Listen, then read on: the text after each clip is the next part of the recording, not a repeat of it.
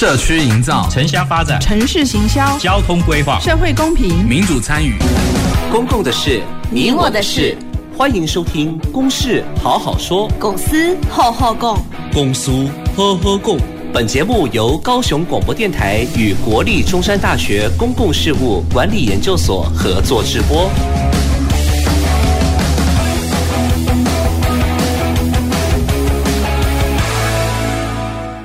各位听众朋友，大家好，欢迎收听《公事好好说》。本节目由高雄广播电台与国立中山大学公共事务管理研究所联合制播。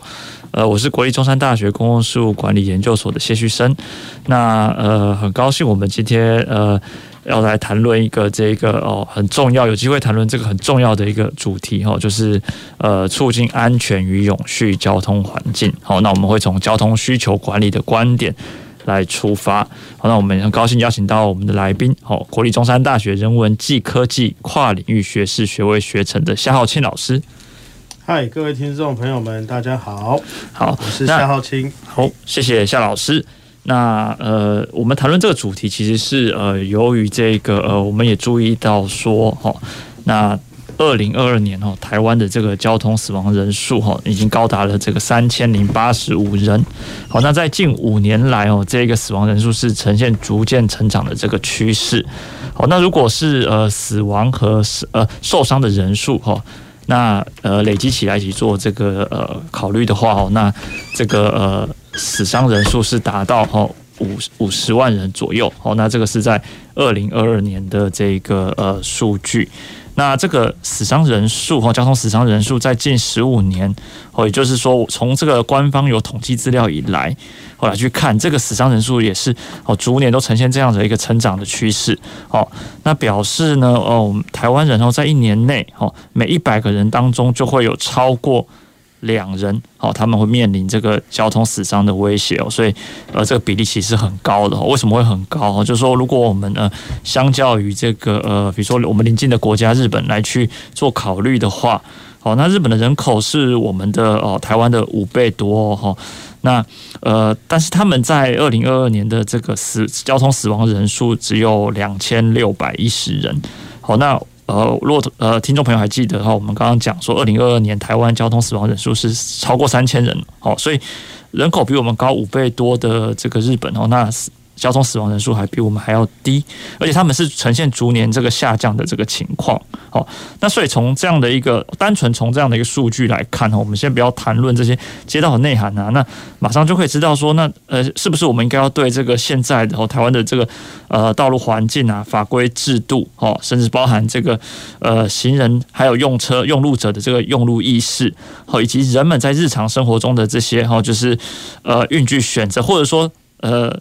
政府应该怎么样子来去改变人们的这个运具选择的这样的一个一些相关的政策措施？哦，从这种各各种方面来去进行改变。好，那我们的交通安全的问题才可能去做一个缓解。好，那不然我们如果照现况的这个趋势来讲，只会逐年的这个哦呃。呃，愈加严峻哦，这个死伤、交通死伤的这个议题。好，那呃，如果我们参考日本啊，或是欧洲的许多城市哦，他们都会考虑这个交通需求管理的这个措施。好，那什么样是交通需求管理？哦，那呃，这个东西其实跟呃城市的这个交通稳定化哦，以及这个公共运输的发展，或者是说步行和自行车的交通是有呃的发展是有一个很大的关系。好，所以我们这个节目就想要。带领听众来去认识，就是说，诶，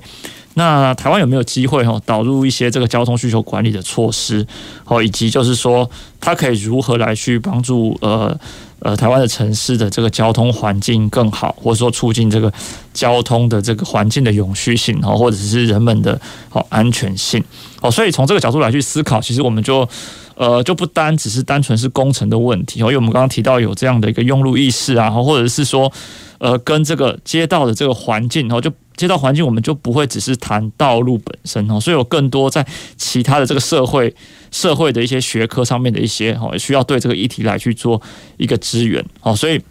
今天很高兴邀请到这个哦，中山大学人文暨科技跨领域学士学位学程的夏耀钦老师哦，那或许夏老师这边也可以呃提供我们一些这个呃人文和社会的一个观点哦，跟这些科技整合的观点来去谈论这样的一个议题哦。那这边首先想请夏老师请教夏老师哦，就是这个人文暨科技跨领域学士学位学程哦，这个大概是一个什么样的一个学程？它可以整合什么样的一个知识？那以及就是说，哎。跟今天这样的一个呃交通啊，或是都市环境的一个问题，可以有什么样的一个关联？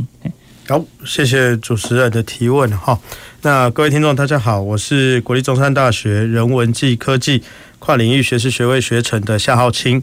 那各位在听到这个名词哈，可能会觉得这个名字非常的长啊。那大家可以简称它叫做人科学程哈。那诚如这个主持人刚刚所说啊。这个人科学城哈，其实是希望呃去做一个跨领域的这个专业培养啊，也就是说，呃，其实我们看到当代社会或者是现在城市里面的很多问题，它其实都是跨领域的问题。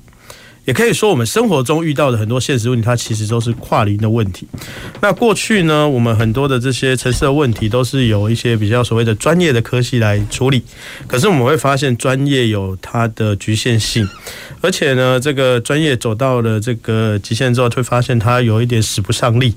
比较没有这个更多的创新的可能。那人科学城呢，就是企图哈，从另外一个角度，也就是说，我们会从不同的观点来去看待这样的一个都市问题，然后呢，尝试用一些科技的解方或者是一些科学的程序来去处理这些问题。那当然，都市的问题或者是都市交通的问题，也是我们处理的一个一个项目了哈。那当然还有各式各样，包含生活高龄化或者是这个当代的艺术啊、策展等等，也都是我们学程在关心的事情。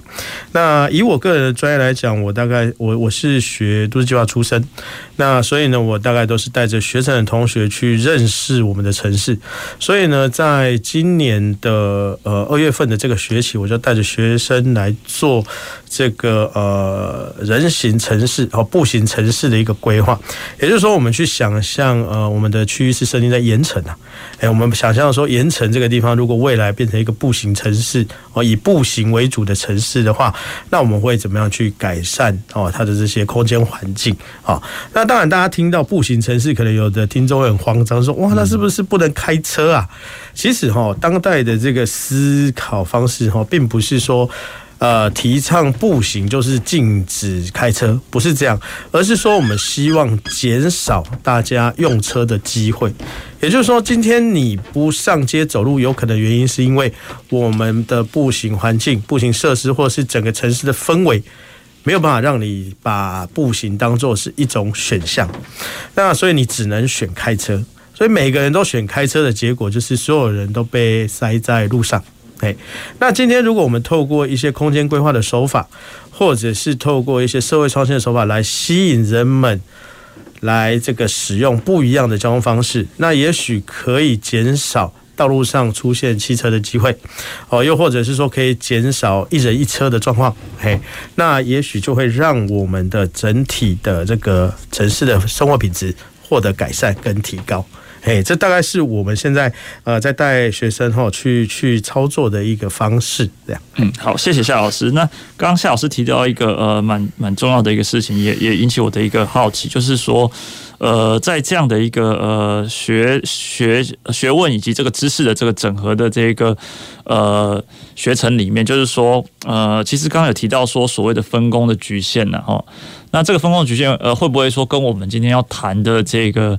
交通的问题可能会有关哦，就是例如说，就是诶，我们今天谈交通问题啊，可能会说，那诶，可是交通相关的专业来去处理这一件事情，哦，那但是就是诶，呃，如果我们在谈整个街道到底安不安全，那永不永续，就是好像又不是只是从这一个呃交通专业来去谈，因为我们的呃街道环境哦，这个环境就包含了这个。车道以外的这个部分，哦，那所以呃，如果今天在这个呃建筑或者是土地利用的这一些好思维跟交通的呃呃运输或是交通管理的这个思维是拆分开来，是去做分工的呃状况下的时候，那是不是就可能也导致了一个呃这样子的一个局限哦？就是说，哎，就产生出了很多交通的问题，因为可能这个呃我们的道路或者用路的方式跟呃我们的街道的这个呃土地使用或者是建筑物的这个利用，甚至是建筑物跟道路的。这个界面的关系，它处理的不够妥适，好，所以导致了这些问题哦。所以其实从这个角度来去思考，就是好像需要有一个，呃，统合性的一个呃思考的一个架构，来去将这些专业做一个呃整合，然后去呃呃有一个呃。跨跨出这个不同学科这个观点来去思考，所以首先我这边想要请教夏老师，就是说，如果我们从这样的一个呃学际的观点去去思考这个呃交通的话，那呃什么样的一个呃考量可以来去，或者说应该要考虑什么样的一个在交通以外的一些哦的一些元素哦，那它才会构成我们说我们的街道环境是是安全的这样子，哎，是安全的这件事情，是。对。我觉得呃，谢谢主持人这个问题，我觉得这个问题蛮呃难以直接回答，但是我尝试从两个方向去回答，一个是教育的方向，那一个是行政的方向。哈，那教育的方向其实是这样哈，就是说我们的这些大学科系的专门化，可能都是在这个工业革命之后慢慢发展起来的哈。那我们可以去回想一下以前的这个呃很有名的科学家跟艺术家，其实都是同可能都是同一个人。他同时又身兼诗人，又身兼艺术家，又身兼科学家，这样子。那 那这个，可是，一直到现在哈，他变成分科的教育，使得这个我们学习是只能看到啊，应该是说只看到呃树木而不见见树而不见林啦。好，简单讲是这样。那从教育方面来看，我们必须要让。同学们，或者说让所有人知道，就是说城市的问题，它从来都不是单独存在的，也就是它是像网络一样，它可能牵一发而动全身。所以你今天调整了道路，你不去调整旁边的土地使用，其实没有用。那你调整了土地使用，你不去调整人类的行为或想法，也没有用啊。所以我们常常在讲这个交通里面会讲这个呃三一嘛。好，这个 engineering enforcement 跟 education，可是常常我们看到，光是交通这三块哈，自己的整合力度其实就不太足够。哎，那所以就我们这个跨域的角度来讲，是说我们不会把三一分开来看，而是看三一在这个界面上怎么去处理。也就是说，你的 infrastructure 在做的时候，也就是工程在执行，engineering 在执行的时候，你怎么配合这个呃 education？让人家知道说，OK，这样的工程完成之后，你怎么去利用它？好，或者是说你在执法的时候，不是单纯的去呃责罚这些犯错的人，而是让他有一个教育的机会。好，那其实现在现代也有一些这个呃网红或部落客会说，啊，其实都是工程做不好，导致大家犯法。哎，那诸如此类的事情，其实更应该从一个比较宏观的角度去看，就是说每一个人其实都不是调皮捣蛋。也不是想要去犯错，可是为什么他们还是犯错？哎，我们必须从更大的角度去检讨这件事情，才能够去做哦。所以从教育的观点来看，就是我我的建议就是说，呃，也许过去的分科要马上调整成这种把领域打散，不太可能。可是每一个专业所谓的专业领域的人，他某种时候必须走出去看一下。比方说学交通的人，可能要走去这个心理系。看一下心理学的人在说什么，因为很多的这个交通行为其实跟心理是有关的，又或者是说交通人员应该走去都市计划看一下哦，你总是知道道路是怎么被画出来的。那当然，这种反过来讲也都都是通的啊。都市计划的人你也应该去认识交通，认识土木，认识这些新兴科技哦。所以打破这个教育的疆界，我觉得是在跨域学习一个非常重要的事情，就是说。不要再想说什么单一专业可以解决社会的复杂问题，不是，是多个专业才能一起解决这个社会的问题。哎，这是第一个。那在行政上面来讲，当然这个我们在呃时常接触的单位啊，包含这个高雄市交通局，他们已经是一个非常认真投入的单位哈。就是我接触到的这些关于交通单位，确实他们真的很投入，而且很认真。只是说呢，在过去或者说在即使到了现在这个行政架构的限制之下，他很难去做所谓的很向的沟通，也就是交通局跟都发，或都发跟经发，经发跟文化，甚至这些跨局处的整合，其实还是有它先天上的困难。好，所以这个变成呃，现在很多人在讲的跨域整合嘛。那不同部门之间的整合也确实是需要去努力的，哎，所以我觉得不管是从教育面还是从行政面来讲，先打破自己的疆界，来去采纳别人或者是去欣赏别人的优点，进而去学习，我觉得这个是在解决我们这个都市问题或者都市交通问题上面是非常重要的事情。好，呃，谢谢夏老师。好，那呃，如果这样子去思考的话，就是呃，那我们从这样的一个跨域观点去出发，哈，就是。呃，例如说，有时候我们在谈这个交通的这个问题的时候，呃，我们会发现说，或许呃，大多数的人哦，或许在过去是着重在说，哎，这个车流它是不是能够呃顺畅？哦，那车速是不是可以呃不塞车和维持在一个车速上面？哦，那。呃，来去考虑说这个交通到底是不是有问题的哦？但是如果我们就是说，像夏老师刚刚讲说，我们从更跨域的角度来去思考，哦，那我就可能就会想到说，那诶，我们为什么需要做交通移动这件事情？哦，就是呃，我们不会平白无故的在道路上面做，不管是诶搭公车、搭捷运，或者是开车、骑摩托车，哦，那。我们好，其实都是有一个这个我们日常的活动的一个呃目的哦。那所以从这个角度去思考来讲，就是诶好，什么样是一个好的交通哦，或者说什么样是一个呃顺畅的交通，好像就不是单单能够从车流的角度来去做思考。所以如果从这样的一个呃方式来去看的时候，那呃会不会有一些呃不太一样的观点来去思考说，诶呃什么样子是一个呃就是。呃，这个城市的交通是被规划或是设计的比较良好的，从这样我们日常生活、日常活动的观点，哦，那可能会是。有可能会对于什么是安全的或者什么是永续的呃交通有不一样的一个观点。那这边想请教一下呃夏老师的这个看法。如果我们把日常活动的或者说我们呃交通的真正的一个目的哦，就是带进来来去看交通本身的话，会不会有一些不太一样的一些视角？是，我讲到这个就要想起这个主持人之前推荐的一本书，这个诶 Janet Janet 的萨迪可汗。哦，他的这本这个第哎书名是这个伟大伟大城市的二次再诞生嘛哈，这本书里面它其实我觉得有一个很很重要的批判，就是说哈，过去啊车流顺畅跟不塞车，这个到底是交通专家的意见，还是只是交通工程师的意见？也就是说，所谓的交通专家他可以有很多面向，可是交通工程师是单一的。好，那如果交通工程师来看这件事，他确实是希望车子可以跑得更快。可是如果就都市的生活来看呢，我们常常知道，就是这个常常讲吧，交通的需求是一个衍生性的需求，也就是说，他人没事不会移动。那这个他为了移动呢，其实是为了生存下去。嘿，那为了生存下去呢，就是他去做各式各样的活动。所以其实我们反过来去想，应该是说，OK，那那在这个城市里面啊，人为什么需要移动那么长的距离？才可以去做到这些活动。如果他可以就近就完成这些活动，或者是很顺畅的就可以完成这种活动，他有需要开车吗？就说，他可以很顺畅的用走路，可以很顺畅的去骑自行车的话，他还有必要开车出门吗？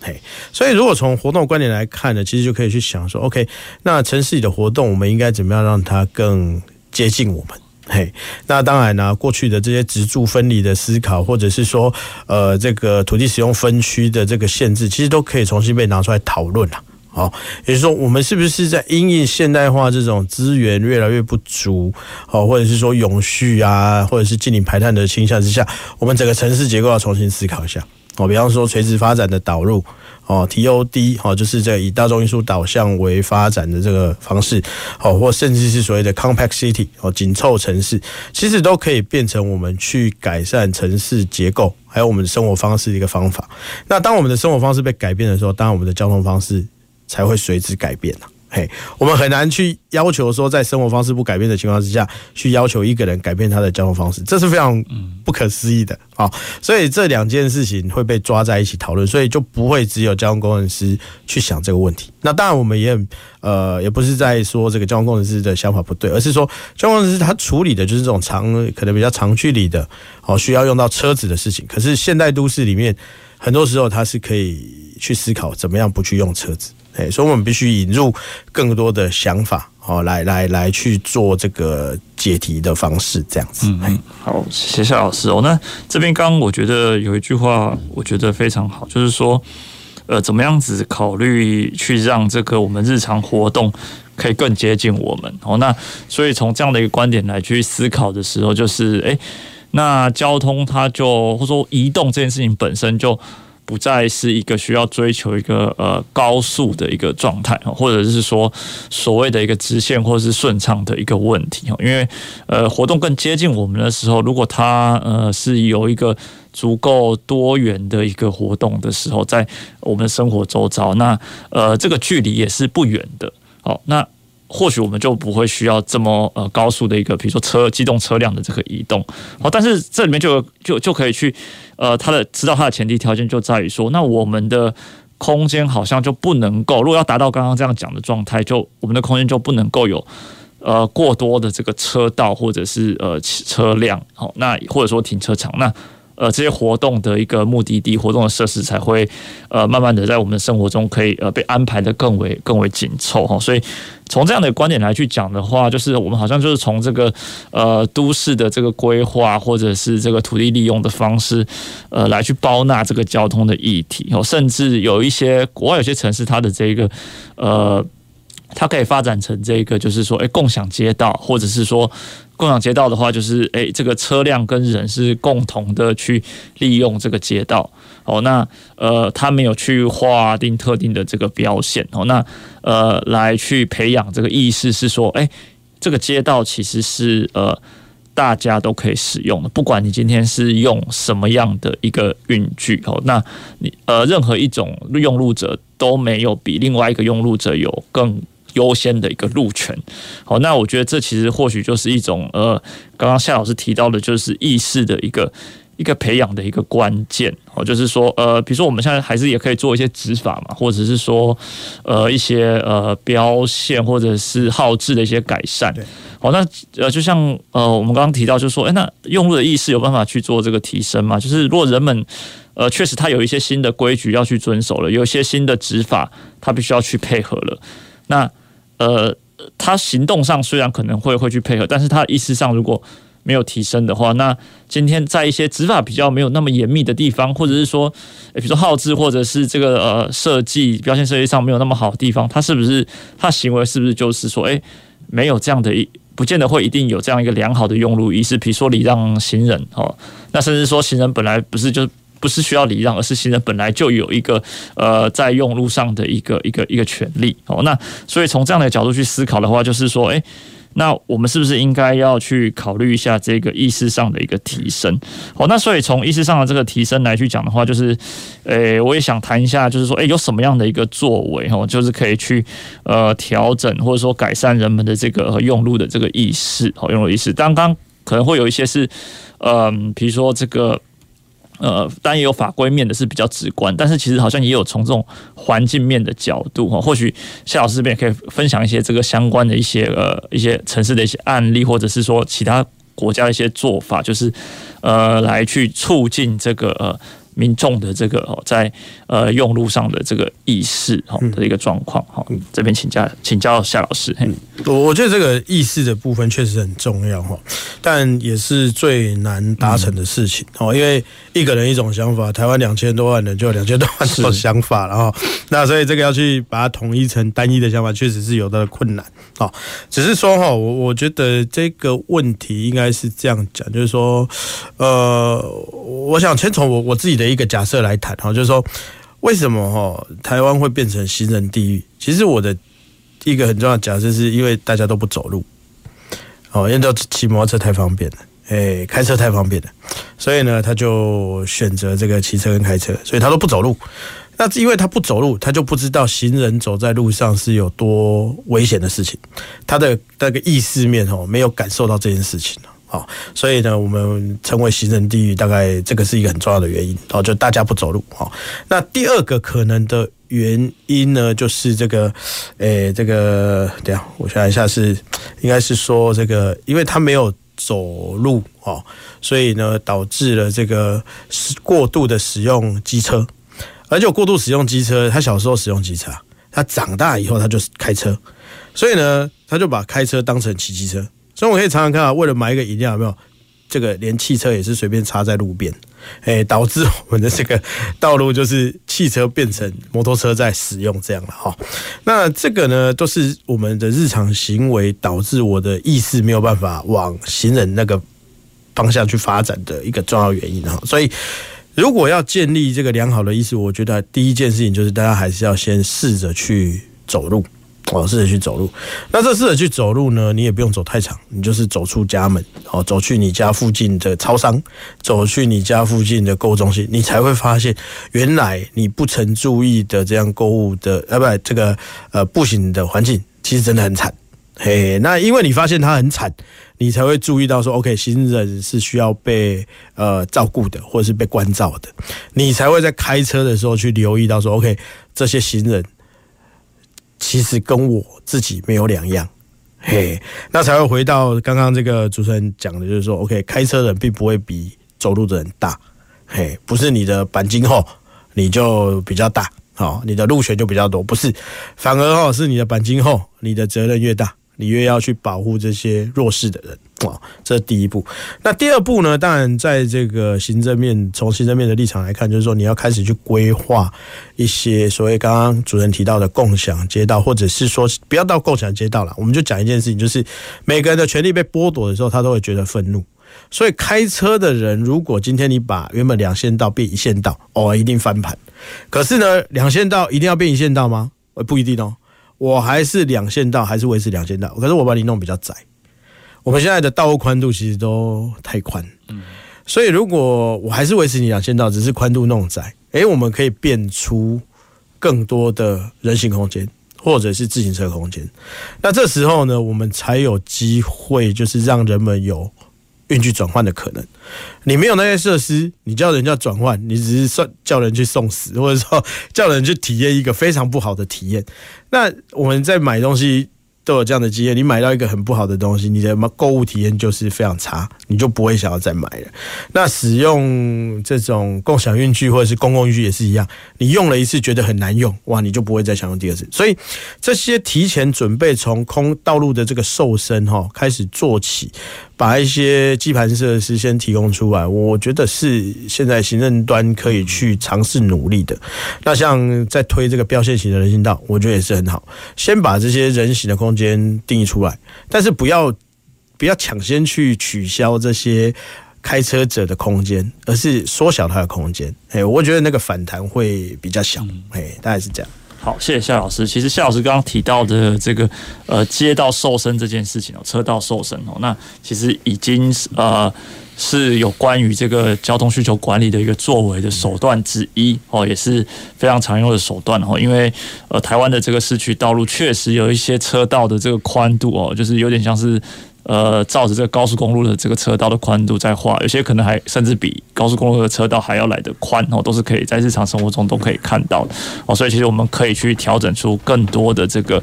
呃空间出来哦，那来去作为一个过渡期的一个呃运距转换的一个空间调整的一个一个方式。是好，那我们后续哈就是呃节目的下半节再继续去谈论这一个呃交通需求管理的这件事情。好，那我们的访问。进行到这里，先休息一下，好，稍后再回到公司好好说节目现场，谢谢。走进时光隧道，踏遍每个街角，城市的璀璨风光，高雄广播陪伴你探索。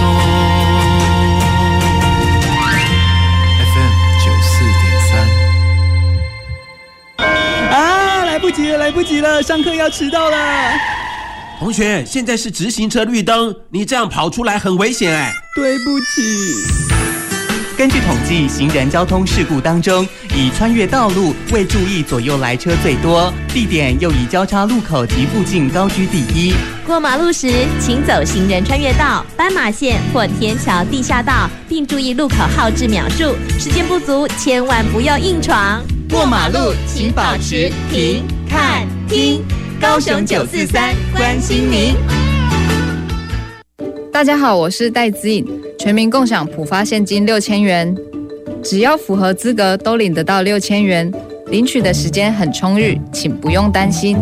民众可以透过登记入账、ATM 领现、邮局领现等方式领取。特别提醒大家，以六千官网的资讯为准，或洽客服专线一九八八，不要轻信诈骗或谣言哦。全民共享，普发现金，财政部关心您。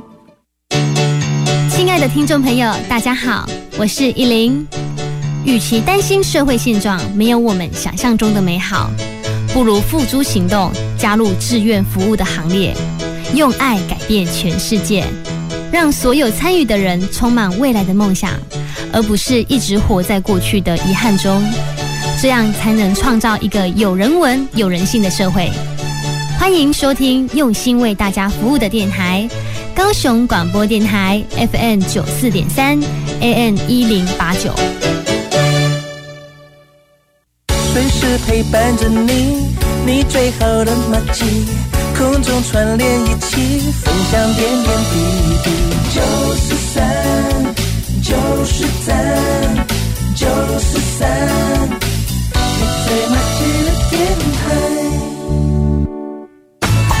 公共的事，你我的事。您现在所收听的是高雄广播电台与国立中山大学公共事务管理研究所合作制播的《公事好好说》。各位听众朋友，大家好，欢迎回到《公事好好说》。那我们今天的节目主题是促进安全与永续交通环境、交通需求管理的观点。那我们今天的这个来宾，哦，是国立中山大学哦人科学城的夏浩清老师。好，那我们呃刚刚提到了这个呃交通需求管理的这个作为，哦，那其实呃这个概念并不是一个在国际上非常新的一个概念哦，它在这个比如说日本还有很多的这个欧洲城市。哦，其实都有充分的研究哦，那甚至是以这个为专题的研讨会哦，或者是实际上的一个政策措施，还有案例哦，都在呃这些城市里面有做一些这个实施哦。那甚至是说我们印象中的这个呃美国哦，其实是一个很大的一个公路主义啊，汽车城市，但是哦，其实过去十年来，这个纽约市他们哦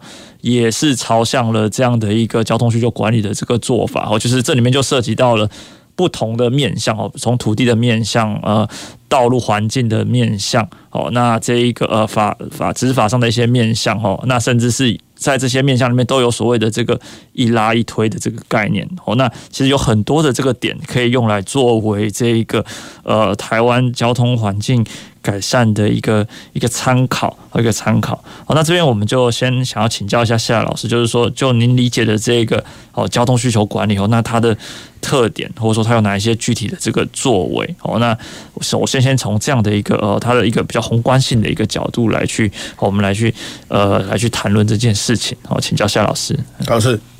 这个交通需求管理策略，然后就这个 我们可以在网络上查询到的定义，我先念一下哈，是有点长啊。他写说哈，这个改变人们的运输行为来减少屡次哦，或者是改变运具使用啊，那这个还有它的时间。次数的改变，哦，来以此减缓对道路交通生活环境及运输的这个呃系统所产生的冲击啊。简单讲哦，就是透过一些这个不管是结构的策略哦，或者是心理的策略，来让你产生那个行为的改变啊。哎，简单讲大概是这样子，对。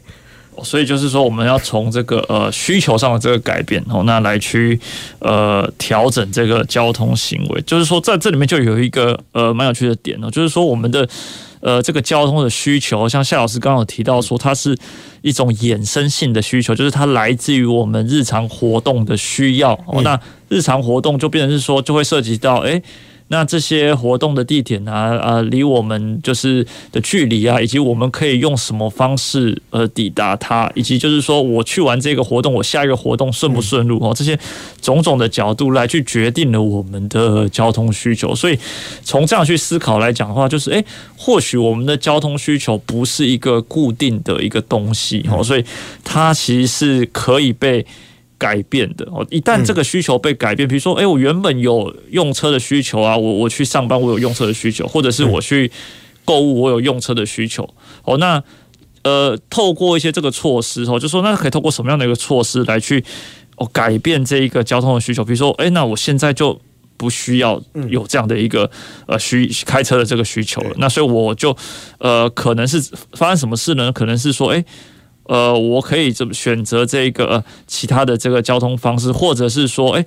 我可以有个更近的一个目的地，可以去执行一个相同的一个活动的一个目的，哦，这些等等的这些手段，好像都可以去改变交通需求。哦，那呃，这边想请教夏老师，就是说，那呃，交通需求的一个改变呢，我们可以从什么样的一个策略来去切入啊？那来去具体的改变呃呃民众的这个交通需求，那从而达到刚刚提到的，就是说，诶。减少交通的旅次的数量，或者是减少交通的这个呃旅次的时间长度等等。OK，嗯，其实其实哦，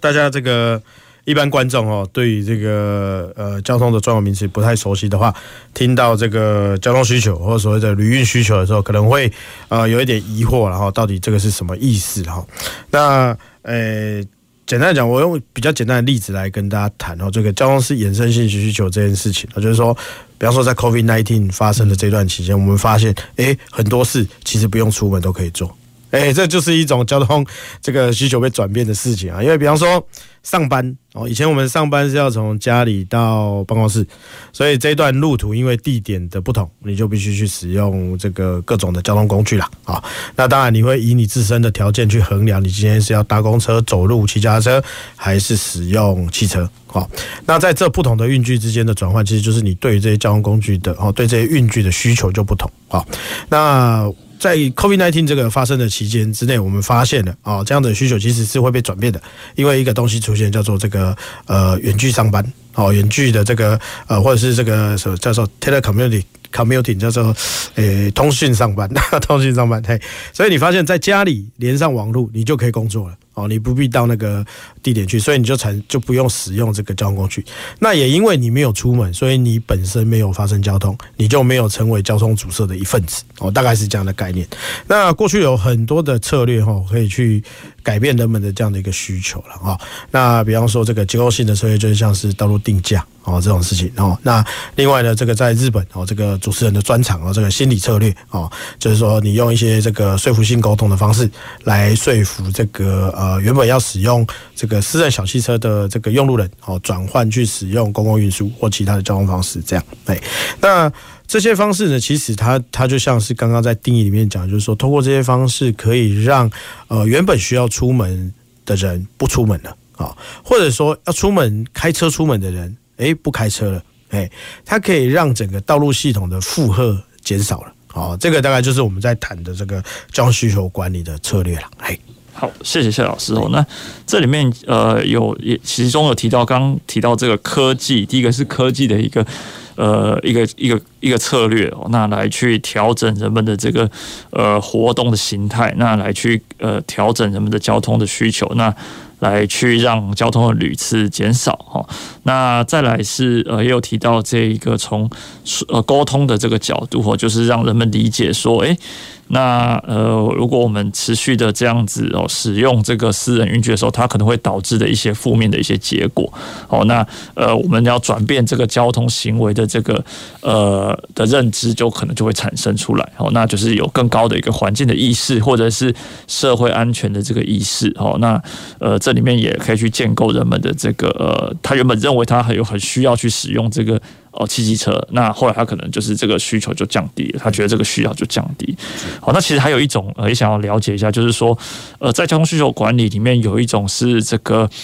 呃土地使用的一个作为哦，就是所谓的实质环境的一个作为。哦，那从土地使用啊，或者说实质接到环境里面，那可以怎么样子去呃？改变这个人们的交通需求，好像刚刚夏老师您这边提到的这个 compact city 哈，就是说这种紧凑城市的这个概念，哦，或者是说呃土地使用的这个规划有没有什么样的一些哦策略，或者可以考虑进这一个呃呃比较安全、比较有序的这种交通的方式的一个思考的一个好一个方式，我就从这种我们的 land use 的这种角度来去看。OK，好，呃，其实这个问题，我觉得应该要在呃合并另外一个世界趋势来谈，就是这个高龄化的事情了啊。那还有少子啊，高龄少子了哈，所以呢，在高龄少子的情况之下，我们会发现，呃，这个高龄者的移动距离会慢慢的变短，因为受到生理啊或者是心理等等的限制哦。那当然少子化呢，就表示说我们这个提供的公共设施目前大概已经是充足的哦，不必再像过去那样的规划方式，就是一直去提供新增的这个公共设施。但我们要去想的，反而是说，OK，要去因应这些高龄者的移动的状态，我们是不是应该把他的这个生活范围稍微把它集中一点？好，所以在日本，他们也开始去做所谓的世界地的调整，哦，也就是说，以这个车站为中心来做这个 TOD 的发展，然后把这些原本散居在城市外围的人，建议他们移回到车站周边来生活了，哦，那这个在这个《折叠都市》这本书就有谈到这样的概念，哈。那当然，台湾跟日本还是有一些状况的差距，不过，呃，我们还是可以延续这种所谓的 TOD 的方式，在这个公共运输的场站周边。去做比较高强度的开发哦，让我们把这些生活机能哦分散在不同的这个公共运输的节点上。那也因为这样子呢，人们就可以去就近选择在他住家附近的这些公共设施，或者是利用既有的公共运输系统来去串联不同的这个。公共服务或公共设施，哦，那这个其实在日本就是他们所说的这个 network 加上 complexity，也就是说，你不能只有 complexity，你可能是还需要一个完善的公共运输的网络，去把土地使用跟交通串联在一起，哦，才不会说，哎，你反而让这个因为 compact 关系，反而让太多的人集中在。某一个地区，那个又会有密度过高的产生的各种种的，不管是污染啊或犯罪的问题。对，那如果想要让人们在车站附近住得比较舒适，那也有获得一样呃还不错的服务。那透过这些公共运输系统去串联不同节点的机能，我觉得是未来可以去发展的方向。这样，嗯，好，谢谢夏老师哦。那刚提到这个 TOD，就是这个以呃公共运输为核心为导向的这种呃土地使用的发展哦，那呃其实就也提醒，就是说我们在城市的规划上面哦，就是说，诶要注意的思考的方式，就是说，诶以车站哦捷运站或者是呃车站哦这种铁路车站的这些呃所谓核心的时候，那周边的土地使用应该。要怎么安排才可以满足这种哦多元性的一个活动设施的一个提供哦，也就是呃在一定的一个距离里面哦，那来去呃提供各种不同的都市上的服务哦，那这样子呃就可以缩减刚刚讲的这个长距离的哦长距离的交通需求，或者是说。减少这种很频繁的交通需求，就是哦，我我要完成一天的生活的时候，我要出门好几趟哦，就买东西要出去一趟哦，那可能工作要出去一趟，有可能都都不在同一个方向，不顺路哈。那他当它多元性，然后在一定的这个呃范围内的时候，那呃就是说一趟旅次就可能就可以完成不少的这个呃功能，不少的这个呃活动目的哦。那呃，旅次就也随之减少，这样子哦。那所以呃，刚刚这夏老师提到的这个，从这个呃土地使用的这个面向哦，那确实是有这样的一个重要性。嗯，好，那再来就是我也想分享一下，就是说在一个呃经济的一个手段上面哦，在呃或许也能来处理这个交通需求的一个变化哦。这让我想到说，其实美国在。呃，二战之后，那其实呃，为了回应这个人口增长的这个呃这个呃时代，那所以呃，他们在呃很多的这个呃郊区的地方或者都市的外围开发大量的一个呃同质性的这个住宅区，好，那所以呃呃这个住宅区就是说，它又配合了一些呃政府联邦政府的这个呃就是呃。房贷的优惠措施啊，那所以呃导致人们可以比较轻松的买到这个郊区的住宅，好，那所以也也助长了这个呃人们呃仰赖这个呃汽车通行的这样的一个生活模式，好，那城市的形态就是也变得很扩张，就距离就拉得很长，好，所以我们可以从这里看到说这个。诶，经济的这个作为措施好像，呃，也会影响到人们的交通需求。哦，所以这边就会想到说，其实呃，从这个观点来去思考哦，就是我自己是在日本的这个呃一些呃过去的一些留学的体验，就会发现说，如果今天是住在一个呃非市街化的地区，就是说我们可以才从台湾来讲，就是说而不是诶都都市地区的这样的一个呃地方居住的时候，其实你的呃瓦斯费啊、水费，其实的费率哦都会被设的比在都市地区还来得高哦。所以其实这边刚夏老师提到一个，就是说，诶。引导人们，呃，怎么样子重新的，就是呃定居或者选择居住在这一个呃以以大众运输或是以这种比较紧凑的、比较多多功能、多元的这个活动的这样的一个城市地带里面，好把人们重新引回来。那好像这样的一个呃作为，就就变成是也也蛮重要的，就是说，呃，因为它其实也是一种对于。呃，所谓的我们呃，每一个家户或是每一个个体，对于环境或是社会产生出来的这种外部成本的一种内部化嘛，就是说，因为呃，今天确实就是说，我们如果选择在比较呃比较这个外围范围去居住的时候，那确实社会也要投入。呃，更多的成本来去提供这些，比如说哦，呃，水稻的管线啊，自来水道或是污水处理的一些啊，或者说电力的管线等等，确实就要负担，就是以每一个家户来讲，或是每一个人他的这一个呃，以人为单位或以家户为单位，他确实要付出比较。高的这个单位的社会成本在哦这样的一个郊区住宅上面哦，那所以其实呃好像其实也有蛮蛮多的这种经济的手段可以来去思考，那所以就变成说在都市地区就可能就要去设法提供一些呃就是反映这个呃外部成本来去提供个相对来讲比这个外围的郊区。相较便宜的这样的一个公共服务，好，那这样它就可以自然而然的，就是呃，就是说也不会说产生不公平的这个现象，因为确实是根据这个外部性来去考虑这一个呃公共服务的提供还有费率，好，那呃也可以就是说，哎，来重新引导人们，就是呃去在就是说在一个呃比较紧凑的一个就是说呃都市发展的形态里面，好，那其实这可以回应很多都市规划的一个概念，就是说，哎。聪明成长的一个意思哦，就是我们当然会想要追求城市的发展，但是。呃，其实我们应该要有节制的，或者说，呃，就是有一种比较聪明的角度去思考哦，就是呃，我们应该要让这个成长到什么样的一个地步？哦，那其实都是可以去谈论的。好，那其实我呃，不好意思，主持人，我这边插话一下，就是说，其实这个聪明的成长，我现在的体认是这样，就是说，在我们在这个高龄少子化的社会里面，我们的公共设施确实是已经。超过目前的需求，就供给超过需求，所以所谓的 smart growth 这件事情，反而应该是说，OK，在这样的成长的状态之下，我们怎么灵活的去运用既有的设施？比方说，就像我们刚刚讲，道路的面积绝对不会再让它扩大，嗯，而是怎么样去善用这些已有的存量。道路的存量，那这善用已有的道路存量，当然不是去得罪那些已经在上面用路的用路的，而是说，OK，你还是维持你用路的权利，只是我们在让更多人一起来享用这个道路的空间，可不可以？嘿，所以我觉得在这里的 Smart Growth 反而。不是在追求那个界限，而是说我们大概知道界限在哪里，而是在界限里面怎么样好好的去把我们已经有的这些设备设施去做更新或去做使用。哎，大概我的体认是这样。嗯，所以比较像是 smart shrinking 这样的一个对对对折叠性的一个概念。对对对。所以其实呃，从这样一个角度思考，好像就是说，诶，变成是我们的土地的利用的方式，可能就变成是需要朝向一个。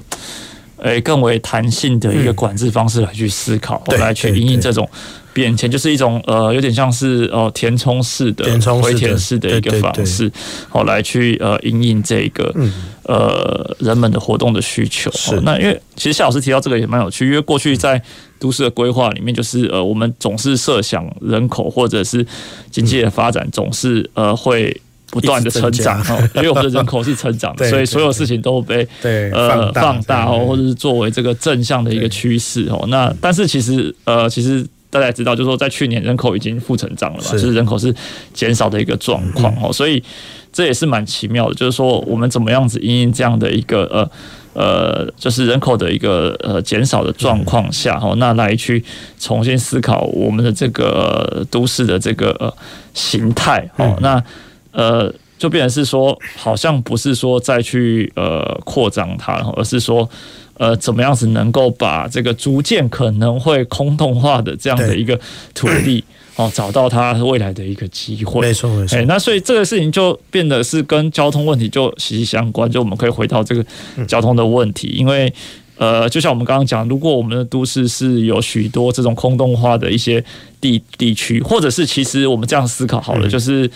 呃，交通的车辆的设施，车辆的设施包含道路，或者是比如说呃比较大规模的停车场。好了，其实呃对于行人或是对于人的活动来讲，它其实好像是不是也是一种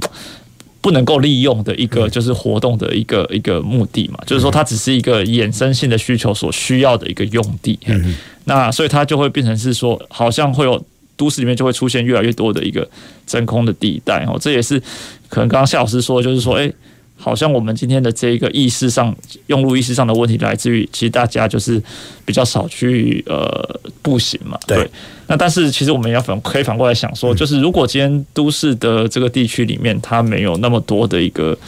它如果它有非常多的这种所谓的空洞化的地区，或者说不是可以利用的一个设施或者服务，哦，或者说都是车道或者是对。呃停车大规模停车场的时候，那其实真的很难走路嘛，就是因为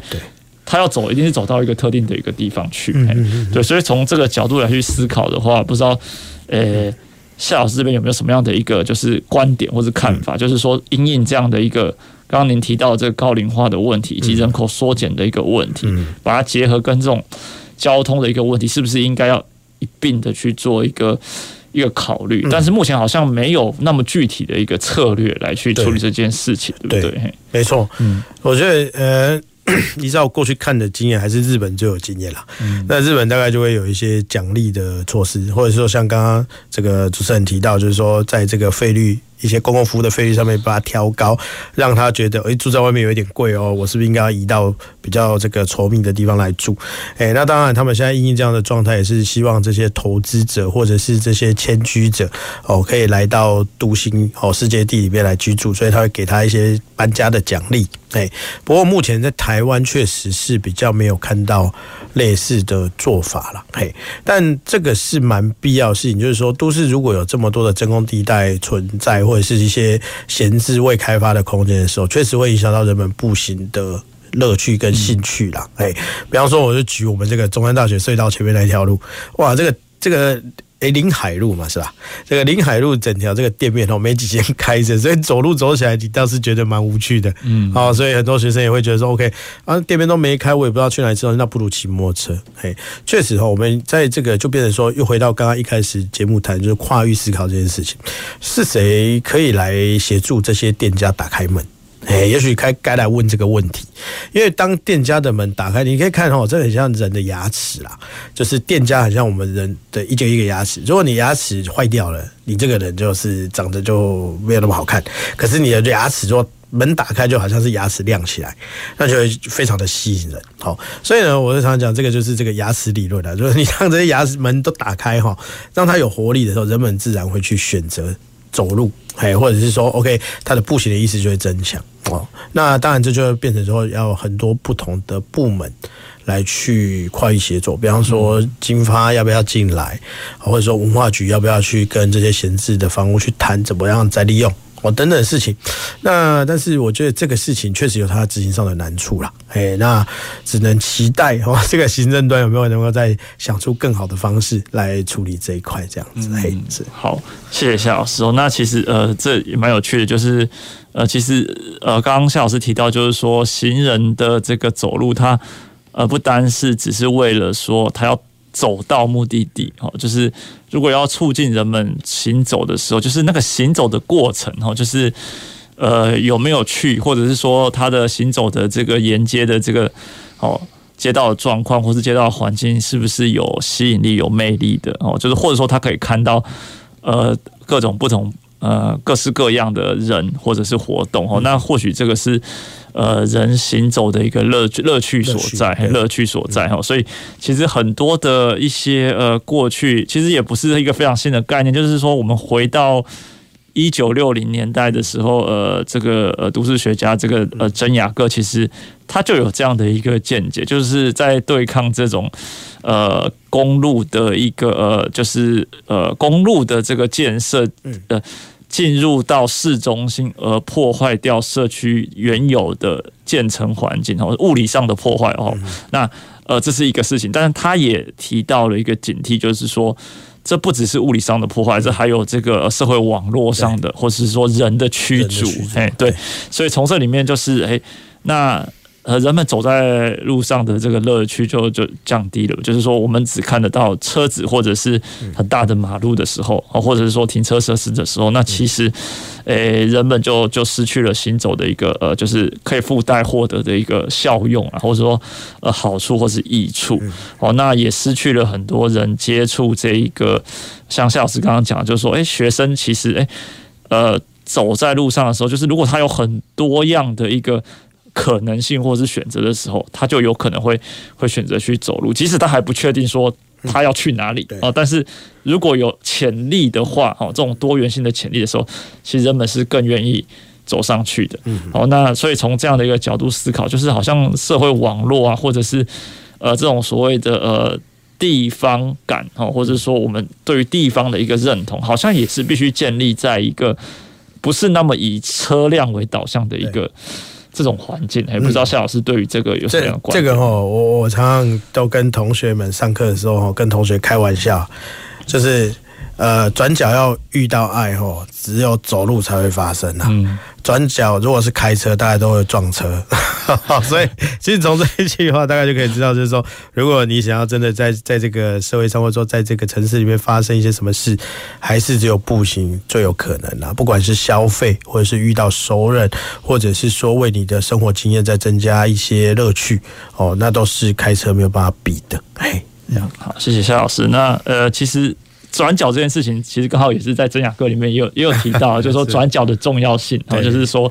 它要作为一个就是哎，人要不要走在街上？其实转角的它作为一个视觉的一个呃，就是消失点，它它它如果是看起来是有趣的，有有人的，或是有活动的哦，那他可能就会吸引着他走到那边去看一看，哦，那再去看一下说，哎，引他到这个路口的时候，他就又可以观察到其他的街道和人事物的这个活动哦，所以。其实就像郑雅哥说的，就是说，诶，街道是提供这个呃孩童，其实不只是孩童哦，也是人们就是呃认识这个世界的这个场域哦，就是一个很重要的一个场域。哦，那所以未来其实我们也是在应该要去思考说，怎么样子呃